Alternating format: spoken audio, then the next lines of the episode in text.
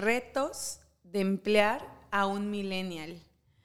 Oigan, el día de hoy vamos a echarnos un buen debate porque exactamente se encuentran en esta plática entre amigos una millennial que va a expresar y a defender eh, pues toda esta nueva generación de ideas que queremos, que no, y tenemos a dos baby... No, ¿qué pasó? No, no. ¿Qué son? Perdón. ¿Qué pasó? Tú, tú eres, tú eres son- X como tal, ¿no? Y Ay, yo X. soy Genial, o sea, Genial. el Inter Ah, entre ok. ambos. Yo soy 79. Ah, entonces somos Genial. Sí, así. Ay, ya, bueno, bueno. Sí, genials o que... sea, son casi millennials. dale. Eh, eh, sí, pero no. Sí. Ok, bueno, unos, pero todavía traen, sobre X. todo tú, Eric, tienes, O- traes el pensamiento más estructuradón. Pues Sí. digo, también te has enfrentado, a lo- no te dejo hablar. Ahorita, ahorita te voy a explicar es lo que yo Porque pienso. aparte, Deja que a- te ilumine. deja que- porque aparte a Eric, que es el director, ¿cuántos millennials has contratado? Y tú pues obviamente te enfrentas a este reto, ¿no? Y yo te voy a decir por qué es que pedimos todo eso, todo eso que se dice. A ver, yo- bueno, ahorita, ahorita empezamos. Bueno, antes que nada, eh, eh, mucho gusto que estén aquí todos. Aquí gusten saludarlos. El tema está interesante. Eh, quiero decirles que hubo una plática previa en donde ya se encendieron los motores. Pero, pues bueno, esperemos que les guste. Sí, arrancamos con todo este episodio así de, no, no, cita. Así que muchas gracias por quedarte con nosotros un episodio más. Así que escucharemos eh, sus comentarios, por favor, ahí en, en Instagram. eh, eh, compartan que ustedes qué piensan de todo lo que vamos a plantear. Y así que a darle. Pues a ver, retos de, de enfrentar al millennial. Bueno, antes que nada, quiero, no, no quiero decepcionarlos, pero eh, mi intención de, de este episodio no es precisamente ponerme la bandera de la generación X y vamos contra los millennials, que son no sé qué, ¿no? Todo lo contrario. O sea, les está diciendo alguien que lleva 22 años trabajando en la industria turística, que dirijo un hotel de 850 colaboradores, otro hotel de 350 colaboradores, o sea, en total estamos hablando de más de mil. Y lo he hecho por muchos años. Entonces, digamos que lo conozco, conozco la situación en carne propia, la he vivido y lo que yo quiero decir es lo siguiente. Em, la generación X solemos ser muy duros, o sea, queremos que las nuevas generaciones, en este caso los millennials, se adapten a nosotros, piensen como nosotros y hagan lo que nosotros hicimos. Y considero que ese es un error. ¿Ok? Considero que los tiempos han cambiado, considero que esta generación tiene ideas muy interesantes, muy revolucionarias, ideas que en otros países, principalmente en Europa, ya se viven y que hoy todavía en México son utopía. O sea, por ejemplo, el hecho de trabajar seis, seis horas al día, eso ya existe en otros países, seis horas al día con dos días de descanso a la semana. Entonces, yo he aprendido que hay muchas ideas de los millennials que en un principio me chocaron, pero que después me di cuenta que eran cosas revolucionarias, sí, pero que también venían a sumar. Ahora, también hay cosas que considero que podemos eh, mejorar y que las dos generaciones podríamos intercambiar conocimiento, ideas y podríamos hacer un, resultado extraordinario como ya lo es. O sea, hay, hay, personas de generación X que, que- que- que la verdad piensan muy diferente a lo que la mayoría de la generación X pensamos y que podría decir que piensan muy millennial, inclusive teniendo mi edad. Y hay millennials que piensan todavía como generación X. Entonces, conclusión, ¿es complicado poner etiquetas? Es complicado. Ciertamente sí hay ciertas tendencias, pero yo lo que quiero decir es que eh, sí hay áreas de oportunidad que considero que tenemos las dos generaciones y que podríamos mejorar. Y nos vamos a enfocar en la X y en la millennial, que es donde el, el volumen de trabajadores está más ahí. Los baby boomers eh, ya son menos que están Ay, trabajando Yo los choché a ya son, ustedes, ya ¿eh? son menos, ya son menos, pero, pero siguen ahí, que también tienen sus ideas y que también tuvieron mucho que ver y que, by the way, también los baby boomers criticaron mucho a la generación X, ¿no? Por las ideas que traían y todo el rollo, y eso es normal, es Pues es perfectamente normal. Es lo que tú crees que es correcto, porque es la manera que a ti te, pues que a ti te educaron y así fuiste creyendo y te fuiste con- construyendo en ese contexto social. Y si algo me encantaría que este episodio deje de mensaje, es un punto intermedio, porque no podemos definir una que ustedes tienen la razón, a ustedes hablando en su generación y o nosotros, porque cada quien vive a través de su contexto, su realidad, y a pesar de que ahora compartimos una misma realidad y ya nosotros, generación millennial, ya estamos empezando a tener 27, 28, 29, 30, por ahí, ¿no? A entrar en las empresas, a entrar en este contexto, pues creo que podemos dejar un bonito mensaje. Un dato muy importante, creo, para, para arrancar este preámbulo, es que para el 2025 el 70% de la fuerza laboral del mundo estará compuesta por este colectivo. Eh, la generación baby boomer se llamó baby boomer porque fue el boom de los bebés. Entonces tenían un montón de hijos, ¿no? Entonces, familias de 12. Sí, entonces eh, la fuerza trabajadora de la generación X pues son un montón no, no, no, porque había mucha, mucha tasa de natalidad, ¿no? Los X empiezan a tener menos hijos, que son los que son papás de millennials, ¿no?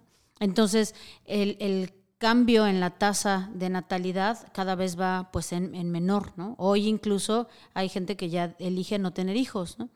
¿Qué pasa? Que entonces justamente eh, va de salida, como bien decía mi tocayo, van de salida eh, los, de la generación X, todavía hay bastantes. el, baby boomer casi que ya la mayoría está jubilado eh, o si está trabajando es porque de veras le gusta, pero o sea, ya no está en una edad laboral. Entonces, las empresas hoy están configuradas por X, millennials y algunos centennials que ya están entrando, ¿no? Pero entonces creo que es parte de asumir la realidad donde sí o sí para el 2025 esta generación millennial es la que va a estar al frente de casi todas las empresas y eso que implica, ¿no? Ahora, yo, yo de los retos que, les puedo decir que, que he visto, es que eh, primero es el hecho de generar confianza, ¿no? O sea, la, confianza tiene que estar, o sea, el, joven se tiene que sentir en un lugar de es que confianza. A mí, antes de entrar a eso, Eric, me encantaría compartir una visión rapidísima para que nos vayamos directamente a los retos ya de emplearlos, venga, venga. ¿no? Eh, como preámbulo a esto, me encantaría definir desde una muy, muy mala, muy mala comparación, pero quiero decir malos millennials y buenos millennials, porque los malos millennials vamos a ponerles a todos aquellos que ya hicimos un capítulo que no tienen tolerancia a la frustración, que mm, lo que quieren es no trabajar, no quieren tener esfuerzo, ¿no? Que obviamente esas serían las áreas de oportunidad que tenemos todos los millennials, ¿no? Ahora quiero poner en base a todos aquellos que pensamos que no estamos dispuestos a no tener calidad de vida, que no estamos dispuestos a trabajar horas extras sin que sean pagadas. Em, en, un ambiente laboral en donde tengas un jefe que no tenga compasión contigo, que no es empático, que no te motive, que tengas un ambiente laboral tóxico, que no tengas tiempo para ir al gimnasio, para tener una familia, porque ya vemos a la mujer empoderada que es ah, eh, lleva la casa, pero también trabaja. Entonces, todo este contexto de decir, voy a trabajar en unas condiciones óptimas y si tu empresa no estás dispuesta a adaptarte a eso, muchas gracias, me volteo y hay muchas más. Ojo, también somos muy impacientes. Entonces, no me estás así, bueno, pues abro la mía y pum, me meto a redes sociales y de repente veo que estoy ganando más desde mi casa, sentada en la computadora, ¿no? Entonces, obviamente aquí entran muchas cosas que ahora sí tú nos vas a decir los retos que te ha enfrentado toda esta visión del millennial que te dice, hola Eric, soy Alison quiero trabajar contigo. Que por, cierto, que por cierto, quiero decirles que se nos ha olvidado presentar el vino. Fíjense que el día de hoy estamos, normalmente no, no traigo vinos blancos, pero hoy sí, hoy sí se me antojó un vino blanco y tenemos un, vino de, que se llama Lagar de Cervera. Este vino es de una uva que se llama Albariño, es una uva muy fresca, con una alta acidez, y viene de una región que se llama Rías Baixas, que es ahí por, la región de por Galicia, en España, y parte de lo que es eh, mucho en la, en la vida gastronómica es que los vinos, según la región de donde son, es la comida que se come. En esta región se come mucho marisco, marisco espectacular. Entonces, este vino en particular yo lo pruebo y se me antojan unos, unos camarones, un centollo, ahí con un maridaje perfecto, así que se los recomiendo mucho. Lagar de Cervera y es un, un albariño de Rías Baixas. Así que, salud. Salud. Saludcita, Se me antojó el menú. Sí, yo también, también así como que... Este sí no, no fue mi... Es un vino seco, Sí está... es un vino seco, muy fresco, pero bueno, hay que probar de todo, hay que, hay que experimentar. Muy bien. Cómo trabajar con los millennials. Exacto, exacto. Bueno, pues eh, lo, que, lo que nosotros hemos visto de los millennials es que definitivamente el tema de generar confianza, o sea, que se sientan en un ambiente de confianza es fundamental. El hecho de que, de que se sientan cómodos con su líder es un hecho que a diferencia de, de muchos de la generación X que, que a veces era como que pues es, es lo que te tocó y te aguantas, ¿no? Los, los chicos no, no están dispuestos a, a, a- a recibir eh, ni insultos ni humillaciones, lo cual es lo correcto. O sea, estamos hablando de lo correcto. O sea, es que así tiene que ser. O sea, realmente eh, es una realidad que todavía en muchas empresas la parte del respeto todavía no está afianzado. Y esto parece mentira, pero es una gran verdad. O sea, em, el tema también que es fundamental es el, el hecho de que tengan un plan de carrera. O sea, ellos quieren desarrollarse, quieren desarrollarse rápido. Y eso es importante tenerlo en cuenta y ese es uno de nuestros retos. ¿Cómo vas a hacer para que ese chico se sienta ocupado, se sienta útil, se sienta respetado, Motivado. se sienta motivado y que siga en tu compañía? Porque efectivamente lo que hemos notado es que si no se hace ese check, check, check, check, toma la decisión muy rápidamente de cambiarse de compañía y entonces pierdes tu fuerza laboral. El promedio es cada dos años. El promedio más o menos es un millennial, se va cada dos años. Eh, mira, to- mira, todavía dos años yo podría decir que no está tan mal. O sea, porque al final si tú haces dos añitos en cada empresa ya tienes, pero el problema es que yo, a mí me ha tocado entrevistar a muchos chicos que de repente cuatro meses, seis meses, un año en el, en el en el que más se quedó. Y tú, tú comentabas algo que está muy bonito y muy romántico, el tema de, el tema de, y no lo vamos a permitir, lo cual está bien, ¿ok? Y también que sepan que en, en- en las empresas también hay herramientas, o sea, hay cosas que se pueden mejorar, o sea, a veces se puede, si, si tú estás viviendo una experiencia en tu, en tu empresa que no es agradable, se puede mejorar, o sea, levanta la mano, háblalo, propon, vamos a ser propositivos y vamos a tratar de resolver los problemas. Ahora, si la empresa no lo resuelve, entonces no es la empresa correcta. Pero también tienes que ir pensando en lo que yo llamo tu estrategia de vida laboral. O sea, cada decisión que tomes de salirte de una empresa, tienes que tener cuidado porque, porque obviamente yo que he entrevistado a no sé si cientos o miles de personas, definitivamente el hecho de que llegue un candidato que ha estado muy poquito tiempo en muchas empresas porque tiene sus ideas y todo eso, mm, no me da confianza para poderlo, poderlo contratar, lo cual no significa que esté en lo correcto. Pues muy bien, te acepto, o sea, te reconozco que, que tienes tus ideas, están muy bien, muy válidas, pero no te voy a contratar.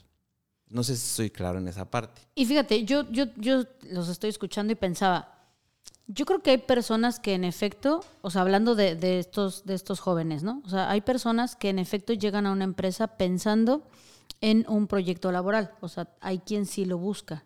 Pero también hay muchísimos que es, yo vengo aquí de paso.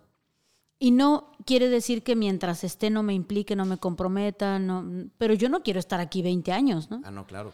Total. Y entonces creo que como empresa también es de estas de estos puntos flacos, justo que como dices de yo te voy a dar una cierta responsabilidad sabiendo que a lo mejor estás de paso, no lo sé. Y no quiere decir que el chavo esté mal. No, y es Simplemente, válido, claro. exacto, es que tal vez no es la persona que yo estoy buscando Así cuando es. no tienes una perspectiva de un plan de carrera para esta marca, empresa, servicio, lo que sea, ¿no? Y, y- y tú tienes que saberlo, porque sí es cierto. O sea, por ejemplo, yo, yo aquí escribí, dice, eh, escribí algo así como que para poder llegar a donde quieres llegar muchas veces tendrás que invertir tu tiempo en cosas que no te satisfacen tanto, pero que te ayudan a cumplir esa meta. Eso significa que, que se vale decir, oye, mira, yo, yo, yo vengo a trabajar aquí, mi idea es estar dos años y voy, a- voy a darlo todo porque yo quiero juntar dinero porque con esto me voy a pagar mi maestría. Buenísimo, buenísimo, perfecto, pues estos dos años vamos a hacer que triunfes, ¿me entiendes? Entonces, pero vale la pena decir las cosas desde el principio y definitivamente esa idea eh, muy baby boomer o muy X también de, quedarse en la empresa 20 años tampoco es, sí, no es, atractiva para todos. Exactamente. Y puede ser que sí, por ejemplo, las empresas, las grandes que han, que, que, han evolucionado y se han adaptado también, que encontramos, por ejemplo, que tienen hasta espacios de estancia y te puedes dormir y de repente encuentras juegos, ¿no? O ya las empresas, eh, la pandemia creo que nos avanzó de una manera impresionante porque vieron que la gente que ah, trabajaba en casa podría ser hasta más productiva y tienes mucho más tiempo de tener una vida, ¿no? Hoy justo está en, la terna, ahora que estamos regresando, antes de que nos vuelvan a guardar, yo creo. Ay, no, no, lo digas, no lo digas. me toco madera, no hay este, presencia o compromiso. O sea, ¿qué prefieres, no? Presencia, o sea, tenerlo aquí ocho horas, diez horas, no sé qué, calentando el asiento, hora nalga, decían, ¿no? O compromiso, donde entonces puede estar en su casa haciendo home office, pero entonces está súper mega comprometido. Y creo que este es uno de los cambios de paradigma que ya venía arrastrándose, pero la pandemia lo así exponenció, es ¿no? Sí tiene que haber un punto, o sea, la empresa tiene que capacitarse en estas, en estas e, e, exigencias de la nueva generación millennial, pero también millennials, también tenemos que entender que no todo es mañana, que no todo es como yo quiero, como yo pienso y también que el trabajo nunca las condiciones van a ser perfectas. No voy a tener al equipo perfecto y al ambiente perfecto, ¿no? Y que no sé si te pasa, Tocayo, porque a lo mejor tú ya lo haces desde el reclutamiento, pero yo como en la parte de maestra, o sea, de universidad, cuando justo hay una materia que, que doy a chavos de comunicación y tiene que ver mucho con temas de mercadotecnia, de redes, de psicología social y, y persuasión, ¿no? Entonces, pues hablamos de muchas cosas ahí truculentas de la mercadotecnia. Y cuando a veces yo les pregunto como de, a ver, ¿tú sabes cuál es el perfil que hoy están solicitando las empresas? ¿Cuáles son las habilidades que tú deberías de tener? O sea, ¿con qué combo tendrías que llegar? Eh, hablando de competencias blandas incluso, ¿no? Más allá de si tu currículum y este, cuántos títulos y cosas y tal. ¿Cómo puedes llegar a una empresa hoy, millennial, para tener el trabajo que tú quieres? Cañón. Y, sabes que la respuesta es, no, no, no sé, fíjese, porque hay muchas habilidades que requerirías como disciplina, constancia, eh, orden, eh, eh, que, no, que no hay. Ahora, fíjate que, yo cuando di clases, a mí me gustaba hacer la siguiente dinámica. Me, me, me gustaba mucho que me dieran los primeros semestres porque yo soy un rompesueños. ¿Sale? Entonces, ¿a qué me refiero con rompesueños? Yo, yo les decía, a ver, eh, primer día de clases, todo el rollo, a ver, cuando termine la universidad, ¿cómo se ven? O sea, en su primer trabajo. Me sorprendía mucho ver que muchos decían como director general de un hotel. ¿Me entiendes? Entonces, estamos hablando de una carrera de, turismo, hotelería, todo eso. Em, y considero que también de repente, no de, bueno, sí de repente, porque no todas, las universidades también suelen dañar mucho en este sentido. ¿A qué me refiero? Que muchas veces les venden la idea a los chicos y, y, métete en esta universidad porque vas a salir como chef ejecutivo internacional de todos los planetas, ¿no? Y, lo cual es mentira. O sea, el hecho de que tú termines una carrera, no eres un chef ejecutivo, no lo eres. No lo eres. ¿Me entiendes? O sea, tienes que hacer un proceso, una carrera, tienes que tener conocimientos. Experiencia. Y experiencia, un cúmulo de experiencias, y, eso te lo da el día a día. Entonces, hoy, ayer era cuando yo les decía, a ver, que sepan que no va a suceder y perdón que se les rompa su sueño, pero tienen que tener claro que, que tienen que tener un proceso. Es más, espero que no suceda, porque si ustedes salen y alguien les da todo su capital que invirtió en esa empresa para que ustedes la dirijan, se van a meter en un problema. O sea, no solamente van a meter en un problema a la empresa, sino ustedes también se pueden meter en un problema legal porque, porque obviamente como, como representante legal o lo que sea, también te los errores cuestan. Claro. ¿Me entiendes? Entonces no es nada más de, de tener el título, es de realmente decir, ok, como bien decía Erika, si tú tú, tú, tú tienes tu marca. ¿Cuánto vale tu marca? O sea, tu marca eres tú, ¿no? ¿Cuánto vale tu marca? ¿Cuánto estás o sea, cuánto es lo que tú quieres ganar por lo que vas a hacer? Está bien, es válido. ¿Qué sabes? O sea, ¿realmente puedes desarrollar ese trabajo? Sí, ¿verdad? Ok, ahora, pregunta. Si tú fueras empresario y tu capital estuviera en riesgo, ¿tú te contratarías para esa posición que tú te quieres contratar? Es, esa pregunta duele, ¿eh? Porque, porque no es fácil, ¿no? Y, y la, la verdad es que el trancazo de, de la, de la universidad, este, ¿sabes qué pasa? Con tanta información, con tantas vidas perfectas que tenemos al alcance en las redes sociales, idealizamos todo y nos creemos merecedores de todo. Y, y la verdad es que me voy a dar un balazo en el pie, pero cuando sales, la verdad, sales de la universidad diciendo, no, yo soy Juan Camaney y voy a llegar ganando no sé cuánto. Y cuando te enfrentas a la falta de empleo, a los salarios de México, al, al costo de la vida, dices, ah, híjole. Que, que te voy a decir una cosa. Algo que yo le digo mucho a los alumnos es lo siguiente. Para, hay, hay muchas personas que tuvieron que hacer toda su vida, no sé, 25, 40, eh, 30 años para ser un director. El hecho de estudiar, el hecho de prepararte, el hecho, el hecho de ser eh, autónomo, porque también acuérdense que tú puedes tener TikTok, está padrísimo, pero, pero a ver, si te la pasas viendo bailecitos, pues está muy padre. Pero si, si lo tuyo es la gastronomía, pues también ver bailecitos, pero también ve cosas de vinos, ve cosas, ¿me entiendes? O sea, eh, también tenemos esa ventaja que hay mucha forma de ser autodidacta. Y, y entonces tú puedes agilizar procesos.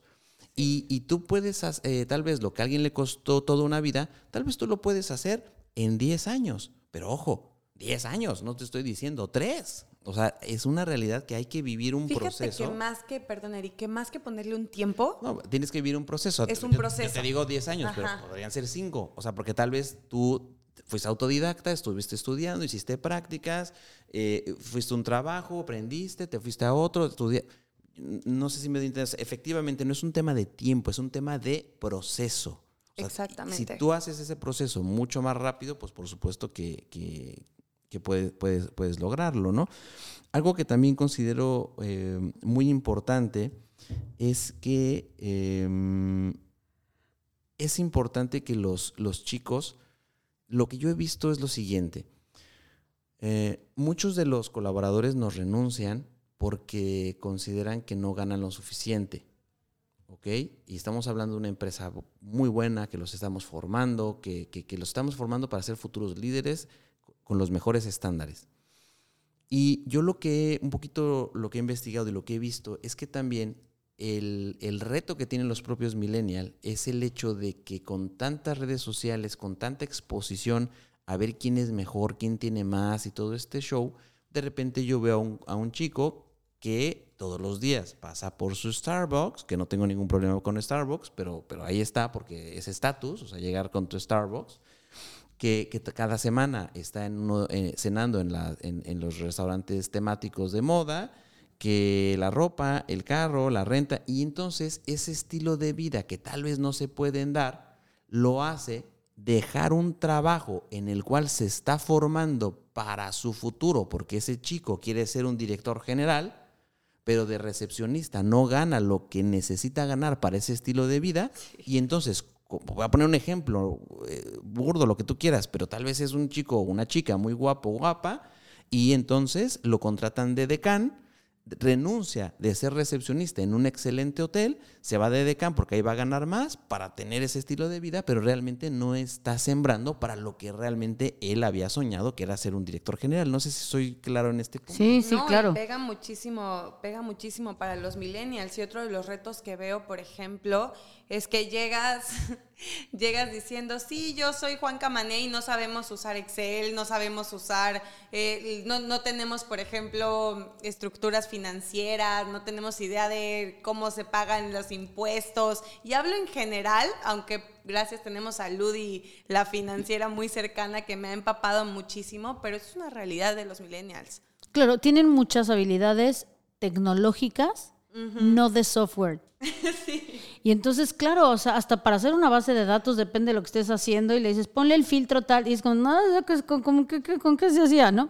Pero además creo que sí hay un, hay un salto cuántico en, en, el cerebro, en la, en la mente de, del millennial, porque al ser una generación que nace con la tecnología, también es cierto que tienen una capacidad creativa mucho mayor que las generaciones anteriores. El tema es que, como bien decías, Tocayo es un proceso. Entonces, cuando yo mi creatividad la quiero encapsular a lo conocido, a que sea a mi manera, a mi modo, a mi tiempo, a mi forma, entonces también yo mismo me estoy saboteando. Y eso que a lo mejor pudiera acortar en tiempos porque encontré otros caminos, otras formas, otro tal, al no ser en, lo, en la forma en la que yo lo visualizaba, me gana la frustración y la creatividad no me sirve de nada. Este punto es importante porque uno de los retos que también yo he notado es que los chicos requieren de empoderamiento, o sea, requieren tomar decisiones. ¿Y, por qué? Porque efectivamente tienen esa creatividad de, eh, lo podemos hacer así, lo podemos hacer así. Entonces tú como empresa tienes que tener esa habilidad de pues, escucharlos, obviamente. Y dejarlos participar. De dejarlos participar, que es parte de, de, las empresas que realmente se caracterizan por tener excelentes recursos humanos, dejarlos participar porque de ahí vienen ideas extraordinarias. O sea, nosotros hemos implementado cosas muy, muy chingonas de las ideas de los chicos que, que, que traen. Ahora, si tú los bloqueas, ahí es otro... Truenan. Truenan y se van. Y que el tema es que hay empresas, como decía Alison, desde estas, ya sabemos, Amazon, Google, tal, ¿no? Que es así el sueño de todo mundo donde sientes que tienes este eh, Disneylandia adentro. Donde sí te ves 20 años. o sea, donde sí te ves a largo plazo. Pero o sea, todo el mundo piensa en el jueguito. Justo, justo eso en, voy. En, la salita de colores y jugando. Exacto, exacto. A ver, tiempo, tiempo, esperen. Ay, yo, no. O sea, es que eso es, es, es como el ideal, ¿no? O sea, ese es el top donde entonces tenemos estas marcas, pero en realidad es que en, en números son cuatro en el mundo, nada más. Entonces, el tema es que las que... Sí y no, porque el tema es que más bien la forma en la que trabajan es la que sí se ha implementado a otras, aunque no tengan salas de juegos, aunque no tengan Disneylandia adentro. Que, voy, o sea, que el trabajo es, horizontal en vez de vertical. ¿Qué es eso? Que a lo mejor no tienes videojuegos, no tienes cosas, ¿no? Eh, sino que más bien las mesas son parecidas como a esta mesa donde nosotros grabamos, como una mesa de comedor, donde entonces más bien solo los pisos se dividen por áreas para simple logística de saber dónde localizarlos, pero no hay oficinas. Entonces, el director general puede estar sentado al lado de ti porque simplemente fue el espacio donde llegó y encontró lugar y nada más hay un enchufe y todo el mundo llega con su laptop o con su iPad o con lo que vaya a trabajar y entonces un día estás sentado con uno y el otro con el CEO y el otro con el vicepresidente y tal. Y entonces el trabajo horizontal justo también ha hecho que la comunicación en las empresas sea mucho más abierta, más empática. Así es que eh, es, a, lo que yo voy. O sea, el hecho de, no tener una sala de juegos con eh, colorcitos y todo eso no significa que tú en tu empresa, de manera ya contemporánea, no provoques este ambiente lúdico, este ambiente horizontal en donde el director general habla con todo mundo, hacemos reuniones, hacemos pláticas, nos reímos, o sea, nos divertimos porque esa parte es importante y entonces cumples con esa parte sin tener precisamente esa estructura que a veces es lo que llama la atención, ¿no? Sí, oh, yo me refería mucho más a esa esencia, a esa esencia donde el millennial se siente valorado, donde el millennial se siente motivado de trabajar ahí. Integrado. Integrado, donde dice, voy contento, eso es lo que quiere el millennial. Y algo que aporta mucho justo en estos cambios que se vienen haciendo es el tema de empresas más éticas, porque lo que tú decías. Y compasivas, de, hablamos en un episodio. De no me voy a dejar y no va a ser así, y entonces, y la inclusión y no la discriminación y tal. Y entonces las empresas sí o sí han tenido que evolucionar gracias a este, eh, sí, gracias a esta fuerza para decir, a ver, tenemos que aprender a ser empresas más éticas, uno, sustentables, amigables con, con el medio ambiente y que además sean inclusivas, que son eh, valores en las empresas que no existían hace 10 años, porque aunque sonaban, era como de, o sea, o gano dinero o le aporto al planeta, ¿no? O contrato a tal, que no importa si le pago 5 mil pesos y no se queja, o este, pues sí está más preparado, pero son 10 mil y es mujer y es mamá y luego me va a pedir para la maternidad. Entonces, y ahora también eso va evolucionando gracias a esta fuerza, ¿no? Que, a mí me ha pasado tener debates con, con colegas, ¿no? En donde me dice, y es que quiere que le paguen las horas extras. Y le digo, ¿y está mal? Porque eh, tenemos esa idea, ¿no? De que no, no, uno tiene que dar todo. A ver, la ley que dice, pues él está pidiendo lo que pide la ley. O sea, es que sea así de claro. Sí, y iba a decir algo muy importante, se me fue la idea. Bueno, lo que se te, eh, lo que se te regresa, yo, iba a decir nada más un poco ya como para ir cerrando que eh, yo lo único que agregaría tal vez eh, es que me parece que son, son gente que tiene una fuerza y un empoderamiento padrísimo, pero que al mismo tiempo, si yo estuviera en ese lugar justo de poder reclutarlos, de contratarlos, de formarlos, que en algún punto estuve, hoy no es, no es el lugar en el que estoy, eh, pediría habilidades sociales. O sea, una de las cosas que yo no dejaría pasar por alto, más allá de los títulos y tal, sería un tema de desarrollo de habilidades blandas, de, habilidades sociales. Porque si no tienes habilidades sociales, puedes ser la persona más empowerment, más creativa, más guerrera, justiciera, clara, pet friendly, ta, ta, ta, pero entonces de todas maneras pasar por encima de los demás porque solo es como tú quieres lo que tú quieres. Entonces creo que el, el, el, millennial, al ser tan tecnológico, también hay una parte donde se vuelve, es, es, paradójico porque se suma a muchos colectivos y muchas ideologías y cosas, pero al mismo tiempo es muy individual. Y se vuelve radical en algunas ocasiones. Que es ahí lo donde yo digo, o sea, se pueden cambiar las cosas. Solo hay que saber cómo pedirlo, cómo tener la paciencia, el momento y hacerlo en el momento adecuado para lograr esos éxitos, esos triunfos que poco a poco pueden ir mejorando las empresas, ¿no? Y, em, ¿qué más? ¿Ya te acordaste de lo que ibas a decir? Sí, pues yo nada más decirle a los millennials que no pierdan esa fuerza, no perdamos esa creatividad. Es impresionante lo que podemos lograr eh, a la gente que podemos impactar con las redes sociales, pero siempre piensa que lo que estés haciendo ahorita te va a llevar al camino que quieres llegar.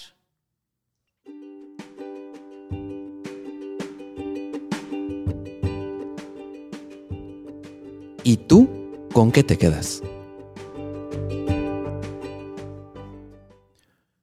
Yo me quedo con la admiración que le tengo a, esta generación. Y como lo dije, para los que pensaban que iba a darles con todo, no es así. Porque sería como darme un balazo en el pie tomando en cuenta que gran parte de mi equipo es, es millennial. Y, y me siento muy orgulloso de mi equipo. Y si son lo que son, no es solo por mí, sino porque ellos tienen esa esencia y esa lucha y esa fuerza y, creo que la conjunción de lo que los que tenemos más experiencia, más esas ideas creativas y esa fuerza, cuando se suman, se crean resultados extraordinarios. Lo único que yo sí diría para cerrar es, ojo con la paciencia, hay que tener paciencia, ojo con el esfuerzo, todo requiere un esfuerzo, y también mi sugerencia es hacer una estrategia para pensar a mediano y largo plazo. Sabemos que el mundo puede cambiar de repente, pero siempre es bueno tener un plan y si hay que volver a hacer el plan, pues se hace las veces que sea necesario, pero hay que tener un plan. Yo me quedo con la gran capacidad que tiene esta generación de reinventarse, de renunciar a lo que no le sienta bien eh, por prevalecer su salud emocional, física, psicológica, eh, por el valor que implica poder plantarte para decir, esto no lo quiero, que le hizo mucha falta generaciones atrás.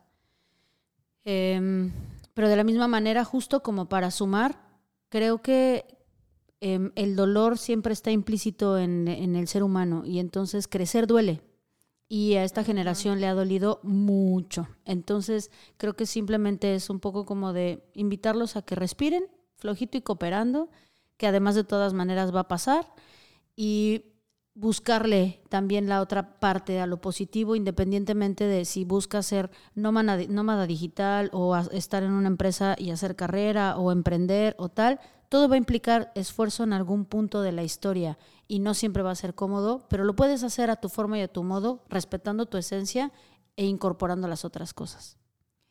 Yo me quedo con que amo ser millennial, amo haber nacido en esta generación, amo nuestra manera de, pensar, tenemos muchísimo que mejorar, muchísimo que aterrizar.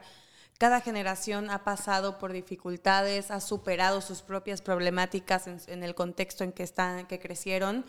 Tenemos mucho, mucho que aportar a este planeta, mucho que aportarnos a nosotros mismos y a seguir por nuestros sueños. Y gracias por estar aquí escuchando. Eso implica que estás trabajando en tu desarrollo personal. Qué fregón. Nos vemos todos los martes desde el Caribe mexicano. Chao, chao.